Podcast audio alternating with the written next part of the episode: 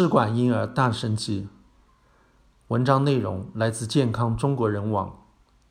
自人类起源以来，第一个经体外受精方式获得生命的女婴，在一九七八年于英国诞生。这个爆炸性事件在西方世界引发轩然大波，迅速成为各大媒体的头版头条，而“试管婴儿”一词也因此进入大众视野。虽然在此之前，爱德华兹的研究工作已在相关领域引发不安和压制。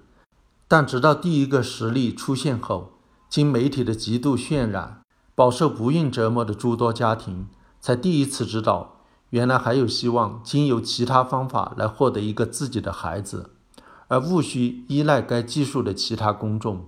对该技术的评判，或许主要取决于他们的政治派别、宗教情节等影响因素，以及在多大程度上被“试管”一词误导。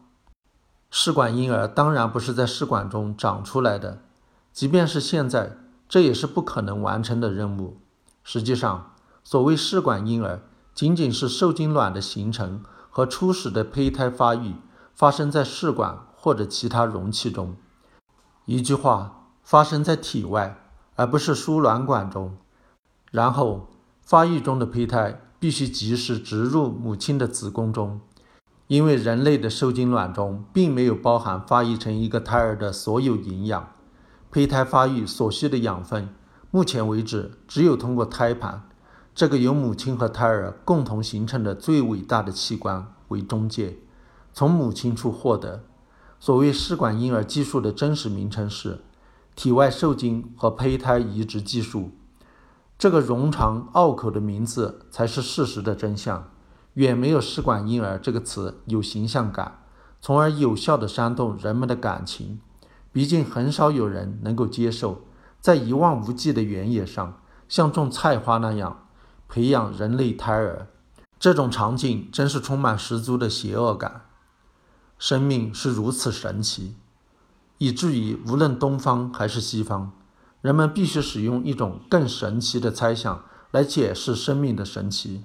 神创造生命，无论是女娲还是上帝，他们显然比生命本身要神奇得多。生命的领域属于神的领域，凡人除了老老实实的繁殖之外，最好不要试图对此打什么主意。比如，避孕技术的发明，在历史上就让那些坚持相信婴儿是神赐、是祝福的教徒们生气，同时也让那些希望女性。永远保持端庄娴熟的道学家们失望，在他们看来，怀孕是对不轨行为的惩罚，而现在惩罚消失了，所以世风日下，人心不古。实际上，任何涉及到生命本身的研究，都很有可能会冒犯某些人。但像试管婴儿技术这样，在还没有成型的时候就遭遇重重阻力，问世数十年来依然争议不绝。也称得上空前了。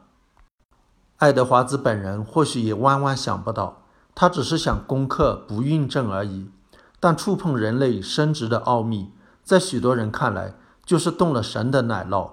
不过，在日以继夜的研究小鼠胚胎发育的过程中，无数次的进行体外受精、胚胎移植的状态下，爱德华兹想到人类不孕夫妻也许可以通过同样的技术解决障碍。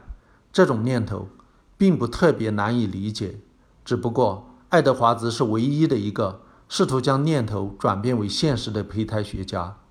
为此，他努力寻找可以合作的医生。最终，他找到了妇产科医生帕特里克·斯特普陀，也就此开创了一个新的医学分支——人类生殖医学。相信某种技术能帮助不孕症夫妻。和事实上真的有所帮助是完全不同的两码事。每一种生物的生殖都有自己的特殊性，人类当然也不例外。爱德华兹用了十四年的时光，他的想法才出现端倪，让期待他研究成功的患者看到一线曙光。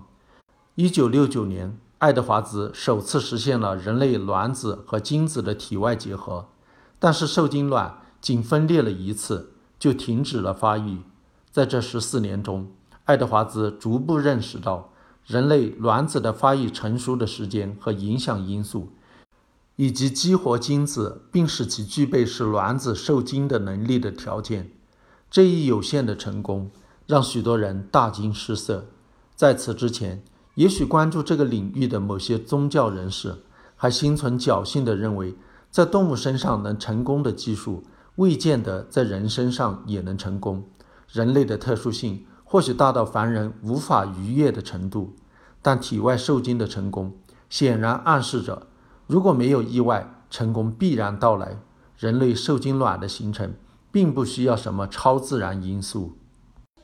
超自然因素或许挡不住爱德华兹前进的步伐，但经费肯定是杀手锏。一九七一年，英国医学研究委员会宣布停止资助爱德华兹的研究。困难时刻，爱德华兹收到许多关注该项研究的不孕症患者的来信，这是坚持下去的精神鼓励。他的搭档斯特普陀则承接了更多的流产手术，以获得研究所需的经费。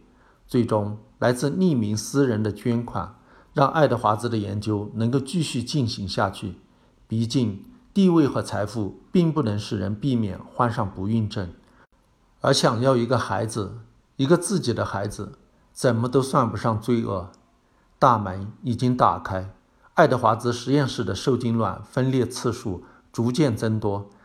他开始尝试将胚胎移植回子宫。到1978年。所有的努力终于得到了回报。一个两千七百克的女婴问世，她的名字是路易斯·布朗。数年后，布朗的父母借助同样的技术，让布朗有了一个妹妹。作为世界上第一个非自然方式诞生的人类，布朗的童年过得并不愉快。直到他妹妹诞生，布朗对记者言道：“那时候，他才真正摆脱孤独感。”不过，到目前为止，全世界大约有五百万人因此技术来到人世间。今天诞生的婴儿，他们的生存环境比布朗的时代终究要宽容几分。